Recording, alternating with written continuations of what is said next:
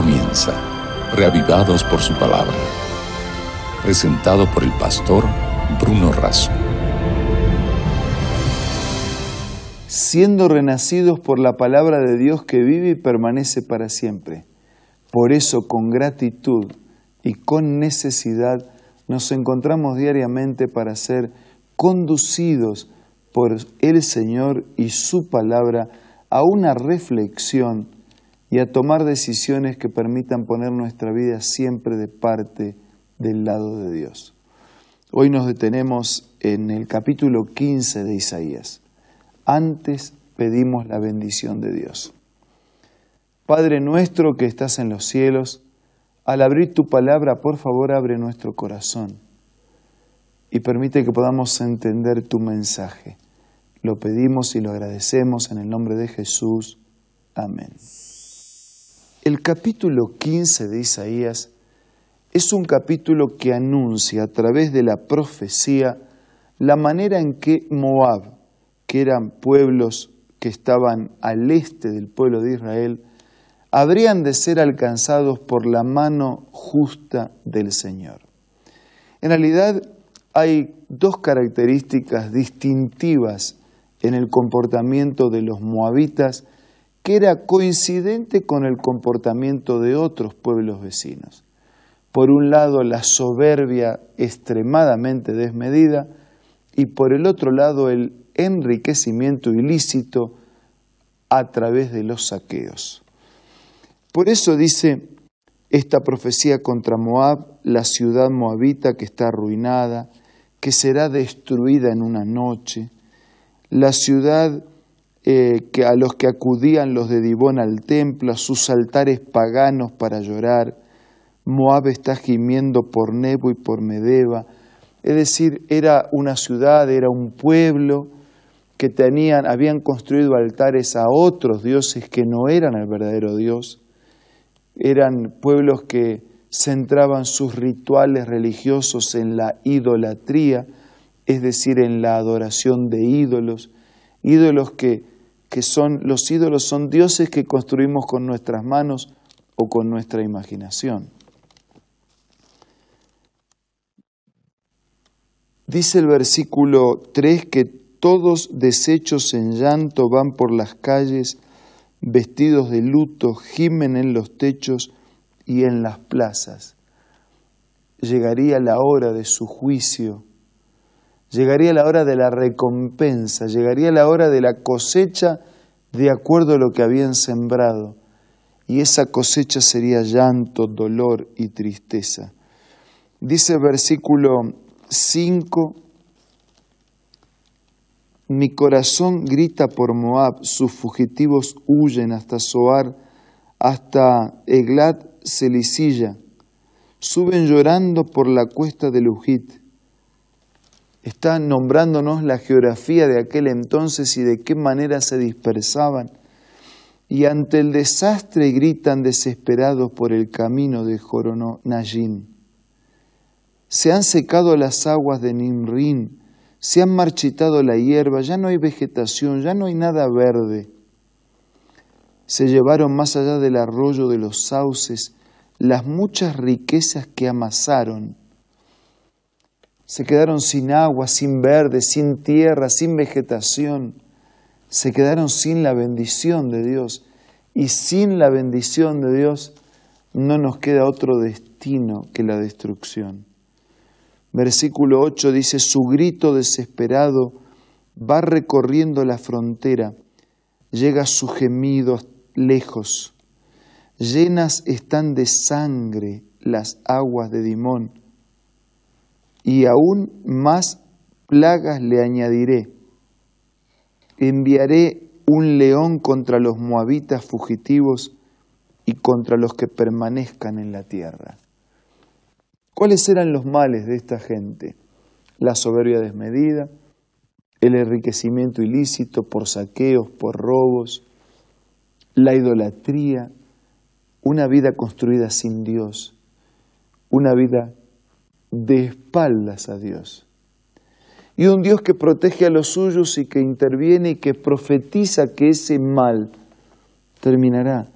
Porque no, no, No hay destino de felicidad, de bendición, en caminos de la idolatría, de la rebelión, de la rebeldía, de la violencia, de la deshonestidad, de los robos. No, no hay camino.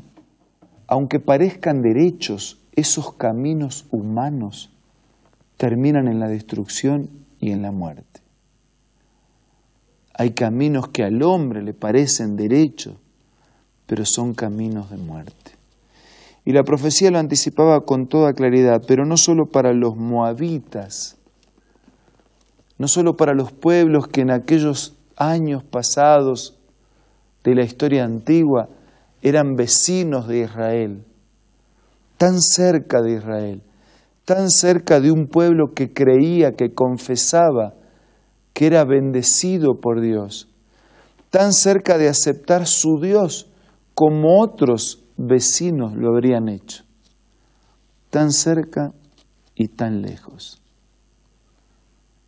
Lo mismo puede ocurrir con nosotros, tan cerca de recibir a Dios, tan cerca de tener a Dios en nuestra vida, en nuestra existencia, tan cerca de que su palabra llene el corazón, de que su voluntad nos guíe, tan cerca de conocer, tan cerca de practicar, tan cerca de obedecer, pero tan cerca no sirve, no alcanza. Necesitamos realmente estar ligados a Dios, dependientes de Dios, estudiando su palabra, caminando sus caminos, haciendo su voluntad.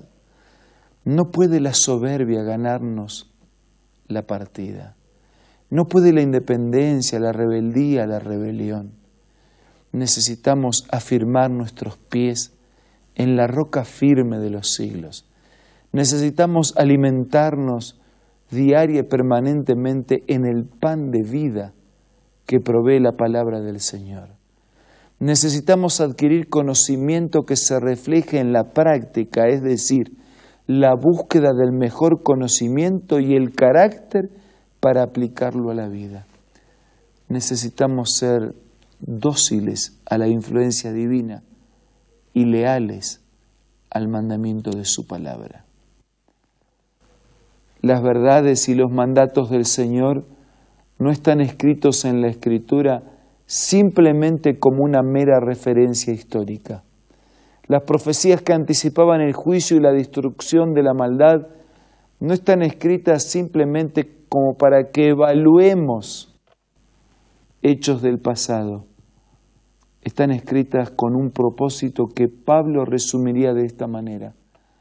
Todo lo que está escrito está escrito para nuestra enseñanza, para que no erremos de la misma manera que otros erraron para que no tropecemos en la misma piedra ni caigamos en el mismo pozo.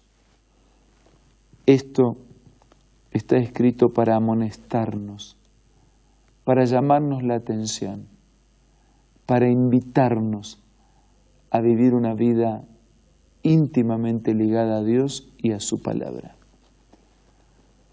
Y estos encuentros diarios en la televisión, en la radio, en internet o en la manera que usted los reciba, no están hechos por casualidad.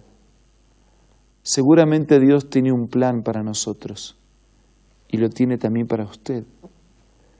Seguramente usted está escuchando esto no por casualidad, porque lo necesitaba. Un Dios que, que tiene que ser algo más que un diccionario en su vida para consultarlo cuando una palabra no sabemos escribir. Un Dios que tiene que ser una realidad personal todos los días. Por favor, haga de Dios una persona real todos los días presente en su vida. Disfrute de ese contacto con Él y permita que su palabra lo guíe siempre.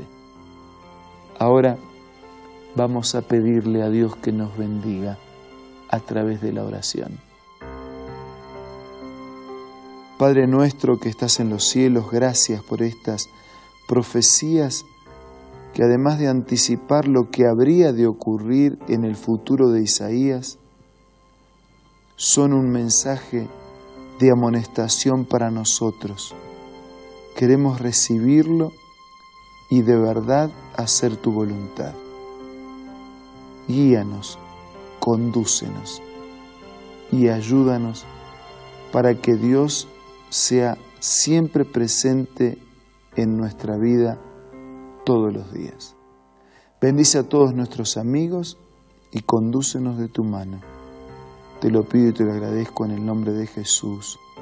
Amén. Nos reencontramos mañana para seguir siendo reavivados por la palabra de Dios.